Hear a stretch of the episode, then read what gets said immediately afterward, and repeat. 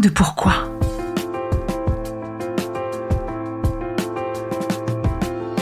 Écoutez bien. Ici, les spécialistes de la résilience, les survivants du cancer, vous raconter leur traversée, leurs chocs, leurs peurs, leurs espoirs et leurs choix face à cette maladie qui les transformera à tout jamais.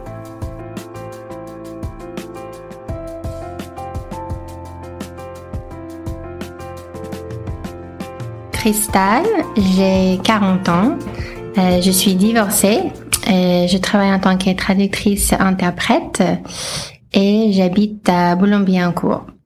J'ai eu un cancer du sang triple négatif euh, dans le sein gauche avec une mutation du gène BRCA1. Et la date de mon diagnostic, c'était le 18 septembre 2018, deux jours après mon anniversaire.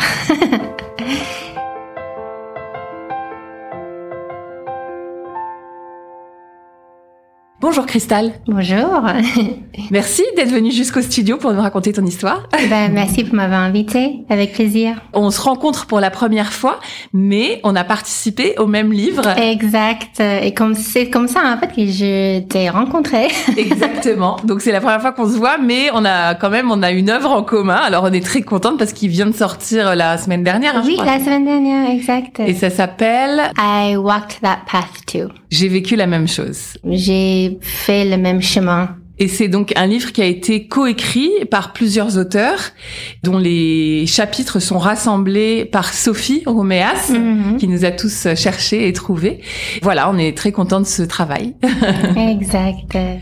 Et alors aujourd'hui, Cristal, c'est de toi qu'on va parler et euh, j'aimerais savoir déjà comment ça va aujourd'hui. Waouh, quelle question. Non, c'est toujours une question difficile, je trouve, euh, cette euh, ça va.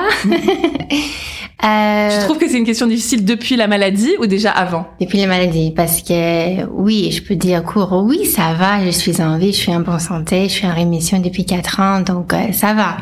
Mm. Mais oui, il y a des petites nuances, euh, des, ça va. Émotionnellement, des fois, ça ça va pas. Hein? Et aussi physiquement, des fois, ça va pas. Hein? mais c'est en gros, oui, ça va bien. Comment ce cancer est rentré dans ta vie? Raconte-nous l'annonce. L'annonce déjà, c'était fait par téléphone euh, par mon médecin traitante.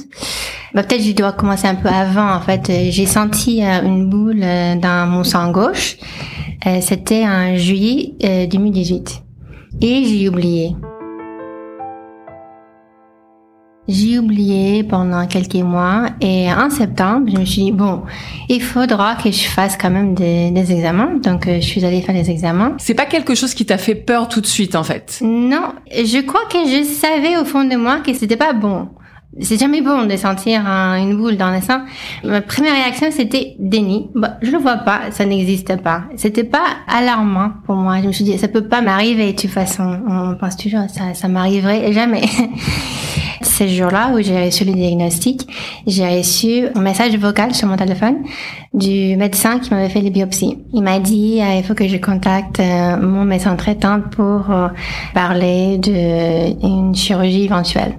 Donc, déjà, je savais. T'avais compris. J'avais compris, mais j'étais dehors, en fait. J'étais dans le rue. Donc, je suis rentrée chez moi parce que là, j'ai eu un gros de stress, un coup de peur. Je suis rentrée chez moi pour parler avec mon médecin traitante. Elle a jamais dit le mot cancer, en fait.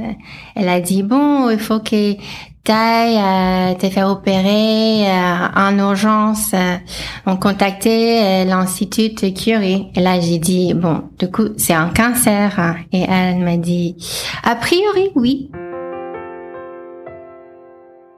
Elle a commencé à expliquer plein de choses et puis là c'était euh, blackout, c'était le noir, j'ai plus rien écouté. je sais même pas comment ça s'est terminé et je sais juste qu'après j'ai appelé mon mari qui est devenu mon ex-mari depuis et euh, j'ai rien dit. Je, me suis juste éclatée en sanglots. Ah, j'arrivais pas à dire un seul mot. Et donc, lui a compris aussi. Donc, c'est un, une annonce sans vraiment mettre les mots. Euh, même ton médecin, il te dit... Euh, a priori, c'est pas clair, quoi. C'est pas clair. Ça t'a dérangé?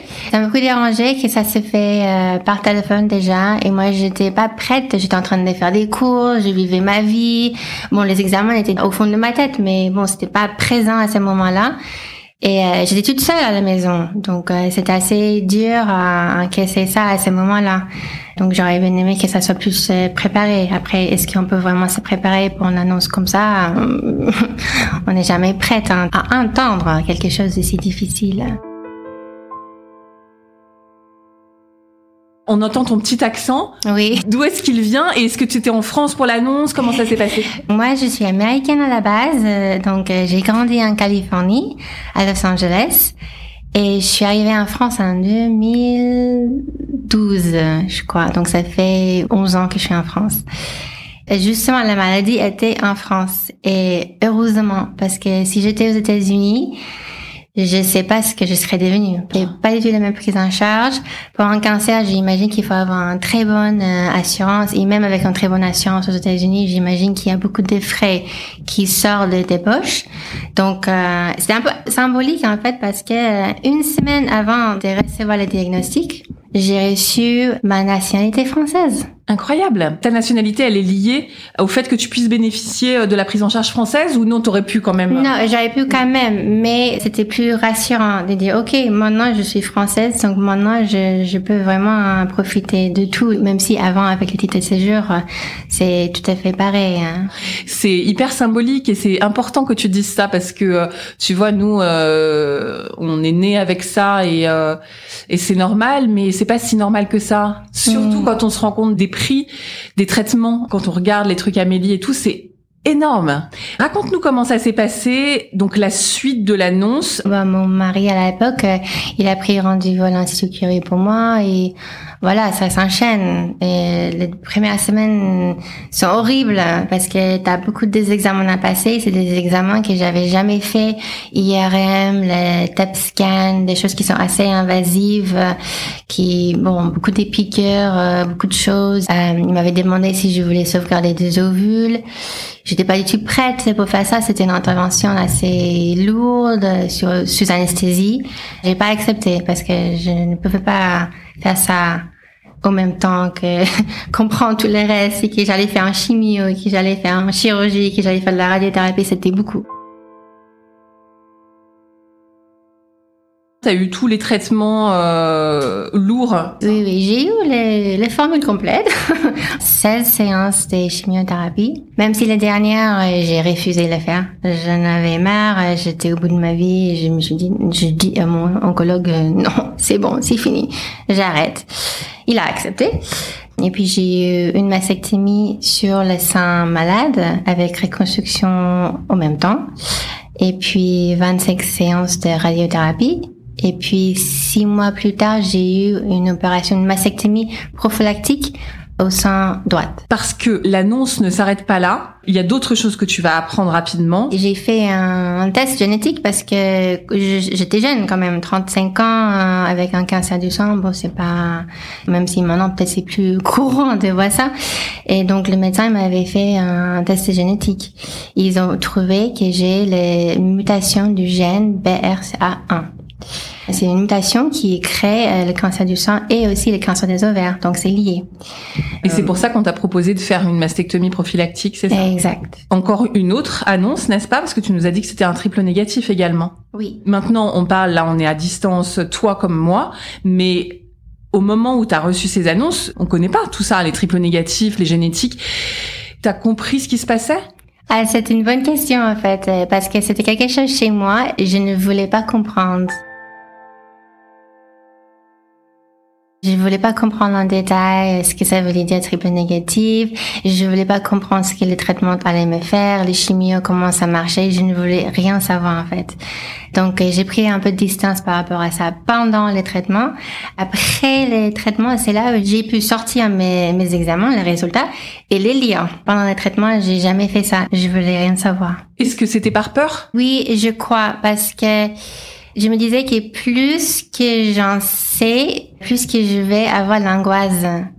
Donc, je préférais avoir une espèce de regard d'enfant, si on peut dire ça, un regard innocent de, de vraiment ne pas savoir et de découvrir par moi-même mais sans avoir toutes ces réflexions dans ma tête. Ah, et si ça se passe comme ça, et si ça marche pas comme ça.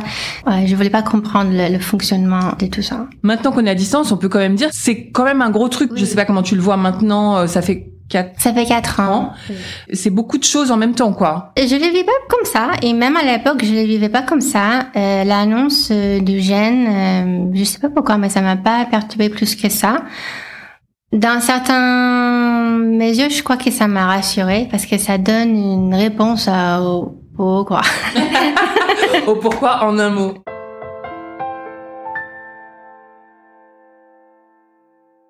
En général, on n'a pas cette réponse-là. Toi, tu l'as. Ouais. Mm, donc, euh, c'est très facile. Bon, ok, j'ai le gène, je sais pourquoi. Bon, il n'y a pas d'autres choses à, chercher. Même si oui, il y a peut-être d'autres choses à chercher. mais... Même aujourd'hui, euh, c'est vrai que j'ai le gène et mes médecins me disent bon, il faut enlever les ovaires à 40 ans. Donc c'est vrai que j'ai cette étape encore à franchir. Mais pour l'instant, je suis pas prête à les enlever. Euh, on verra.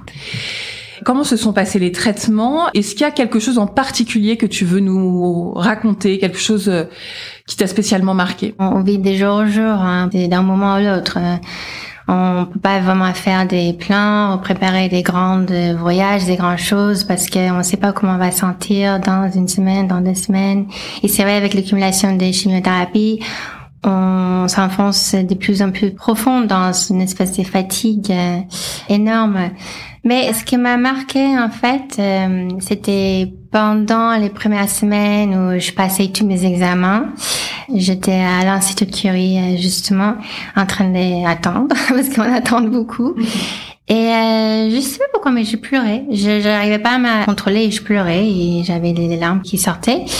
Et la secrétaire est venue me voir et elle m'a sorti de la salle et elle m'a dit euh, "T'as le droit de pleurer, mais pas devant les autres."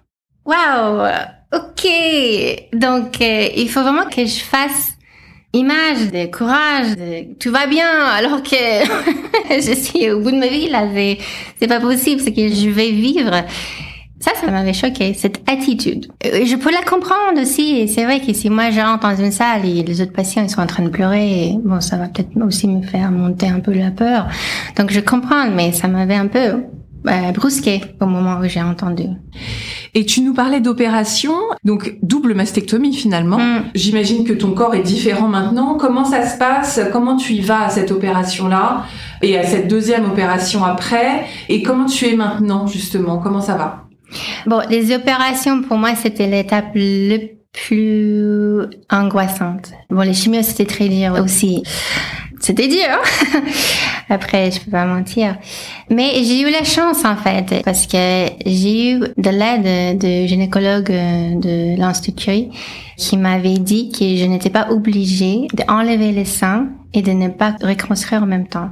Parce qu'à la base, il m'avait proposé un mastectomie complète, pas de reconstruction. On fait la radiothérapie et puis on reconstruit euh, un an, deux ans après. Normalement, c'est comme ça que ça se passe. Normalement, oui. Le gynécologue m'a dit, tu n'es pas obligé de faire ça. Tu peux demander une reconstruction en même temps. Et donc là, ça m'a beaucoup euh, aidé en fait. Le fait de ne pas voir mon corps euh, sans sein pendant un petit moment, ça m'avait beaucoup aidé. Et euh, j'ai eu vraiment de la chance parce qu'ils ont pu conserver les mamelons. Donc en fait, mes seins, quand je les regarde, ils sont à peu près les mêmes. Bon, pas la même consistance, pas la même texture. Donc ça, ça m'a beaucoup aidé en fait d'accepter de, de, cette transformation. Après, euh, aujourd'hui, euh, bon, ça va, ça va très bien. Hein. J'ai fait de la rééducation, la kiné pour remobiliser les, les bras. Euh, les cicatrices, ça se voit à peine. Ça va très bien. Après, il y a une manque de sensibilité. Donc, je, je sens rien à mes seins. Et ça, c'est dommage pour la vie sexuelle, par exemple. ou, ou même quand je suis à la plage. Des fois, j'ai le sang qui sort de mon bikini et je le sens pas parce que je ne sens pas l'air frais qui touche la peau. Et donc, je, oh, mon sang il est sorti. Donc, euh, il y a un certain gêne là-dessus, oui. Est-ce que tu as perdu tes cheveux pendant la chimio? Oui. Comment ça a été? Ça, c'était dur aussi. Mais le plus dur que moi, c'était les sourcils. Parce que bon, on perd les cheveux, on a beaucoup de solutions, on a des perruques, on a des petites bonnets qu'on peut mettre. Ok, moi je me suis habituée et c'était pas trop trop trop mal au final. Perdre les sourcils, on a vraiment euh, un air de, de, de malade en fait. Et j'ai remarqué que les gens me regardaient plus je voyais dans le regard que mais regardait peut-être un peu doublement un peu pour voir ok elle est peut-être malade ça ça m'avait le plus gêné parce que c'est aussi quelque chose qu'on peut pas vraiment cacher bon on peut le pendre c'est sûr j'ai fait un peu de ça mais pas beaucoup et cette image justement un peu euh, de vulnérabilité où on voit que tu es malade, pour toi c'était compliqué justement à gérer? Oui, c'est un peu compliqué. Cette fragilité en fait que tu montres finalement. Ouais, ouais, ouais que c'était quelque chose que je ne pouvais pas cacher. Aussi la perte des cils aussi, ça change vraiment le visage, je trouve. Oui, ça c'était un peu compliqué pour moi, vis-à-vis -à, moi-même euh, d'abord, hein, et puis aussi vis-à-vis aux autres, euh, parce que je voulais pas être la malade. Je voulais juste, quand je sortais de l'hôpital, je voulais juste être comme les autres. En fait, je voulais juste euh, reprendre une vie euh, normale, courante. Est-ce que euh, à la fin des traitements, tu as envie de, de célébrer? Pas du tout. Euh, moi, j'ai pas eu, j'ai pas eu cette envie de fêter, quoi qu'il en soit. Pour moi, les fins de traitement étaient très difficiles parce qu'en plus, les fins de traitement étaient couplées avec mon divorce. Le jour où j'ai fini la radiothérapie, c'est le jour où mon mari a quitté l'appartement où on habitait ensemble. Donc, euh, c'était très, très compliqué pour moi, euh, la fin des traitements parce que je me retrouvais seule J'allais plus à l'hôpital, donc je voyais pas mes copines de l'hôpital. Au final, on se fait une petite famille là-bas. On, croise les mêmes patientes.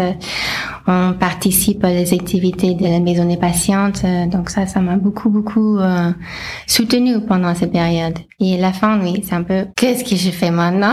Qu'est-ce que je fais avec moi-même maintenant? Encore une fois, c'est beaucoup. C'est-à-dire que ton mari est parti. Enfin, vous avez décidé ça. Est-ce que c'est entre guillemets à cause de la maladie. Et ça va rejoindre une question que je voulais te poser. Est-ce qu'il y a quelque chose dont tu as dû renoncer à cause de la maladie? Ton histoire d'amour par exemple? Non en fait euh, mon ex-mari et moi on était déjà en train de se séparer. Quand j'ai eu l'annonce ça faisait quelques mois qu'on était déjà en train de se séparer. Il était déjà parti de la maison.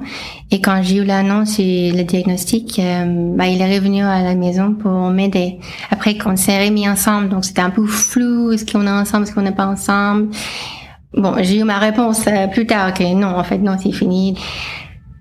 Voilà. Et de renoncer quelque chose, euh, j'avais peut-être des rêves d'aller euh, vivre en Suisse, justement, pour faire une formation d'interprétariat à l'université de Genève. J'ai renoncé ça, mais c'est pas que j'ai renoncé, j'ai réfléchi mes idées, mes plans pour le futur. C'est vrai qu'il y a un petit amoureux que j'avais renoncé aussi. Parce que quand ça n'allait pas avec mon, mon ex-mari, bah, j'ai commencé à sortir avec une autre, un autre, pas une autre, un autre, pardon. un autre. Pourquoi pas? Ça change tout, un autre. Et cette personne habitait loin de moi. Donc, j'avais plus l'énergie de faire une relation de distance. Donc, c'est vrai que pendant les chimiothérapies, pendant le traitement, j'ai renoncé à ça. J'avais vraiment besoin de focaliser sur moi-même parce que moi, je donnais toute mon énergie aux autres. Euh, je donnais tout ce que j'avais aux autres au point que je vivais plus ma vie, en fait. Je vivais la vie des autres pour leur faire plaisir. Euh. Et donc, c'est là aussi, c'était compliqué parce que c'est là où je me rends compte qu'est-ce que je veux? Qu'est-ce que moi je veux? Sans les influences des autres et sans être obligé sans vouloir faire plaisir aux autres Qu'est-ce que je fais maintenant pour moi-même? Qu'est-ce que je veux vraiment? Et ça rejoint donc la question du podcast, le pourquoi en deux mots. En arrivant au studio, tu m'as dit, il y a quelque chose que je comprends pas dans le titre et tout. Et c'est vrai que c'est un titre très très français parce que c'est euh, tiré d'une chanson de Jacques Brel, Ne me quitte pas. Et en plus, il y a un jeu de mots avec le pourquoi euh, et en un mot ou en deux mots.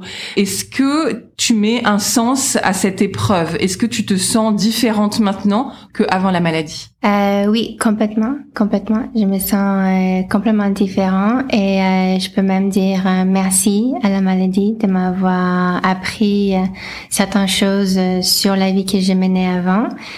En fait, le plus grand cadeau que ce cancer m'a donné, c'était de renouer les liens avec moi-même, de redécouvrir qui j'étais et de faire confiance à, à cette personne que je suis. On a parlé de la peur au début, tu sais, et tu, tu m'as dit en gros, euh, j'ai pas voulu comprendre très bien. Et maintenant que tu es derrière les traitements et tout, est-ce qu'il y a quelque chose qui te fait encore peur derrière cette maladie? C'est très intéressant cette question parce que les peurs, euh, c'est quelque chose que j'ai voulu explorer un petit peu. Parce que je me suis dit, euh, soit on agit par l'amour, soit on agit par la peur. Je me suis rendu compte que même après la maladie, je faisais certaines choses euh, en fonction de la peur. Et oui, en fait, j'ai trouvé que ma plus grande peur euh, aujourd'hui, c'est la fatigue. J'ai peur que mon corps euh, ne puisse pas me suivre. Si je fais un randonnée toute la journée en montagne, je me dis, j'ai peur parce que je sais pas si mon corps va tenir, est-ce que je vais être fatiguée, est-ce que je vais tomber dans le pomme, je sais pas, il y a toutes ces, questions. Que ton corps te lâche. Exact. Parce qu'on pourrait rejoindre ça de justement quand on a traversé la maladie. C'est bizarre ce sentiment qu'on a. C'est un peu comme une trahison, un peu. Qu'est-ce que c'est que cette maladie? Qu'est-ce que c'est que ce corps qui fabrique une maladie? Mm, mm, mm. Et euh, c'est un peu le corps déjà qui lâche, quoi. C'est vrai que pendant la maladie, je parlais beaucoup des trahisons de mon corps, euh, que mon corps m'a trahi.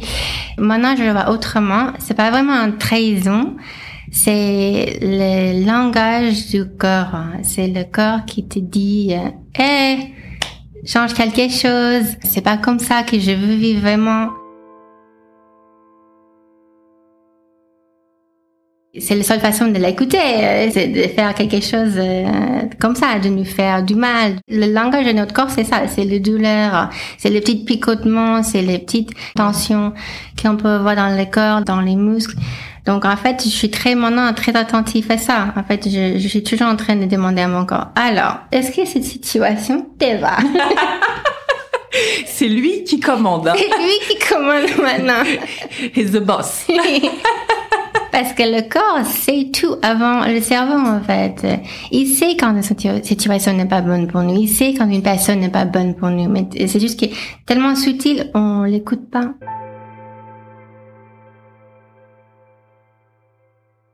Il y a une question que je rêve de te poser, mais peut-être tu vas me dire non, je veux pas te répondre.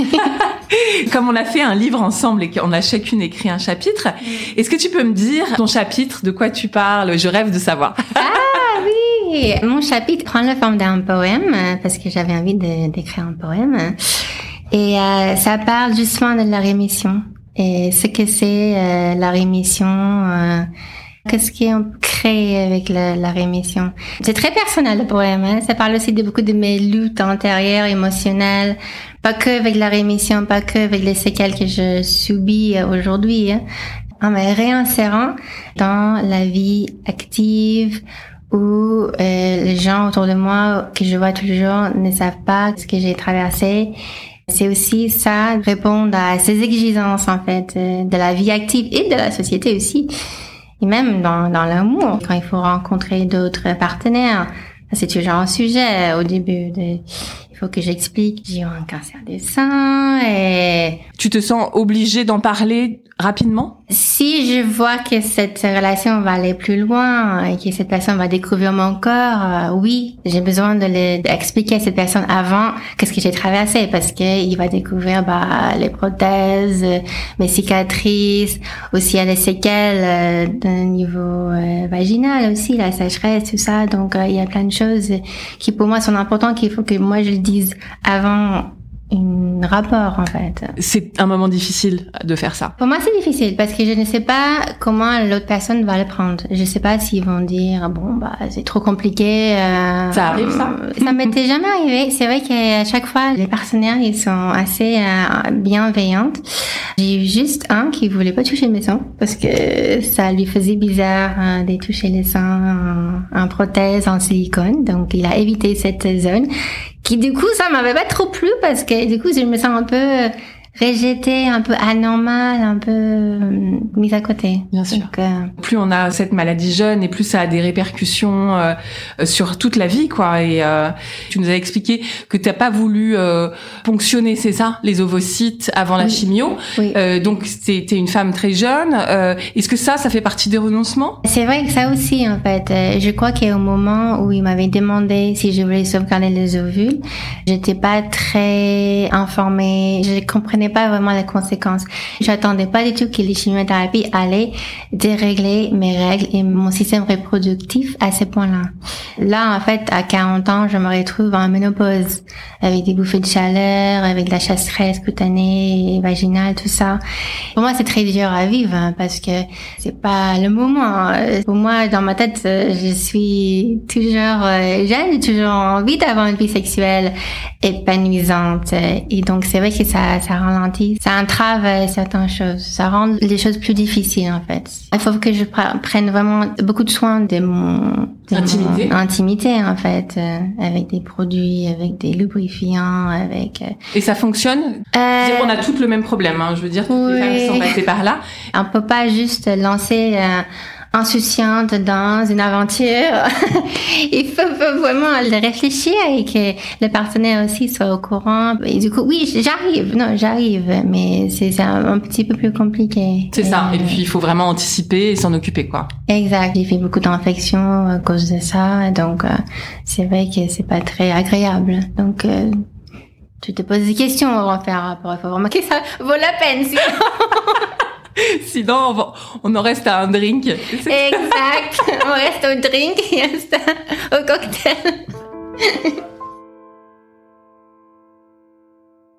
Quand on a une maladie, mais qui a des conséquences justement sur notre sexualité, parce que euh, c'est beaucoup plus dur de faire l'amour parce qu'on a des sécheresses vaginales, parce qu'on a des douleurs, parce qu'on est fatigué aussi. Mhm. Et on est obligé de se poser des questions sur euh, c'est quoi le sexe, qu'est-ce qu'on attend de nous, qu'est-ce qu'on attend de l'autre, et qu'est-ce que c'est que cette histoire de performance qu'on met partout, même là, quoi. C'est ça? Oui, exactement. En fait, euh, moi, je trouve qu'il y a une espèce de pression pour avoir une performance euh, sexuelle, même dans un couple qui est à eux depuis longtemps, mais beaucoup aussi dans des nouvelles relations. Si on fait pas l'amour pendant deux trois semaines, donc on trouve ça bizarre et donc il y a une espèce de culpabilité qu'on met sur nous ou sur le couple. Et donc des fois on va on va se sentir obligé et on va se forcer à faire l'amour euh, pour notre couple pour faire plaisir encore une fois pour faire plaisir. Ouais, et puis même presque pour être un peu normal quoi tu vois. Parce que euh, euh, on se trouve pas normal peut-être d'avoir des relations sexuelles euh, espacées finalement tu vois. Mhm. mais ça rejoint cette idée de est-ce qu'on pourrait pas avoir comme là tu sais la slow life le slow sex? Est-ce que c'est possible pas d'envisager? Oui. exactement. Moi je suis pour complètement le slow sex. En tout cas maintenant avec mes changements dans mon intimité je peux avoir le slow sex en fait. Ça me fait mal euh, d'aller trop vite et j'ai besoin de beaucoup de temps, des réchauffements en fait, pour être prête euh, pour avoir un rapport. Donc euh, c'est super important, même tous les préliminaires, les touches. Et même maintenant, comme j'ai plus les seins, j'ai plus les sensibiliser au sein, il faut trouver une autre façon pour un peu m'exciter, pour toucher les bras ou toucher une autre partie de mon corps. Donc en fait, il faut être créative. C'est vrai. Et, donc, c'est un tout. C'est pas juste aller droit au bout. C'est vraiment un ambiance que j'ai besoin de, de, créer, en fait, pour entrer dans le mood et pour après euh, faire cette exploration euh, sexuelle avec quelqu'un d'autre, en fait. Mais en fait, c'est voir complètement les choses différemment. Hein. Tu fais reset sur mm, euh, mm, mm. ce qu'on nous a appris ou le sexe vu par la société. Donc, toi, tu parles de temps au moment où tu as un rapport, mais aussi peut-être ce temps entre deux pour aussi, avoir envie aussi, tu vois. Exact. Il faut que l'envie se crée, en fait, que ça se monte et ça va pas se monter, euh, peut-être même pas en une soirée. Il va, falloir plusieurs semaines, des communications, des, échanges un peu enrichissants, intimes aussi, des mots, un peu de confiance aussi. J'ai besoin de me sentir en confiance et juste aller tout lentement pendant tout, l'acte, en fait. Et de ne pas avoir cette pression d'arriver à un fin. Cette pression finalement de l'orgasme en fait, c'est ça Exact, exact. C'est pas obligé. C'est pas obligé du tout. C'est pas une finalité. euh, c'est une expérience. Et de toute façon, l'orgasme, ça peut se faire de plein de manières différentes, pas juste par l'éjaculation de, de l'homme ou même de la femme. Euh, il y a beaucoup de façons d'avoir un orgasme et d'avoir du plaisir en fait. Et pour moi, c'est juste un voyage sensoriel. c'est aussi ça que nous apprend la maladie en fait, c'est de voir les choses sous un angle différent peut-être. Mm. Après, c'est c'est mon corps aussi qui exige ça. Quand je fais l'amour, on va dire euh, classique, euh, patati patata, on va droit au bout. Et je me sens mal. Il y a des, des, fois où je dois dire euh, désolé, vagin, qui t'a subi ça en fait. Euh, je suis désolée. maltraitance presque. Oui, parce que des fois je me mets dans cette situation et je me mets à disposition des, des partenaires pour aussi leur faire plaisir. Bon, ils veulent avoir la finalité, donc euh, je leur laisse des fois. Alors que je suis pas en train de vraiment passer un bon moment. C'est un travail que j'essaie aussi de faire avec mes partenaires, de dire ok, on stop. Ça me fait plus plaisir en fait, donc on stop on arrête un peu, on reprend demain. Dans une semaine, on verra. Mais là, maintenant, tout de suite, il y a besoin de stop. C'est hyper fort d'assumer ça, quoi. Donc là, c'est de se faire passer en premier. Ça, on a tellement pas l'habitude déjà en tant que femme, n'est-ce pas? Exact. Et ça passe quand tu dis ça? En général, ça passe. Euh, des fois, ça passe pas. C'est vrai que des fois, les mecs, ils vont se mettre un peu en colère, ils, sont, ils vont être un peu frustrés. Mais après, ils vont comprendre plus ou moins. Après, si la personne ne comprend pas, pour moi, tant, pis, c'est pas, le bon partenaire pour moi de toute façon. Je prendrai un autre, c'est bon. Next. Bravo pour ton parcours et merci encore une fois, Cristal, de nous avoir euh, ouvert tout l'accès à toi et à ton histoire. Merci beaucoup. merci beaucoup pour l'invitation. Si cet épisode vous a plu, vous pouvez vraiment nous aider à le rendre plus visible en lui donnant 5 étoiles sur Apple Podcast et en rédigeant votre commentaire. Merci.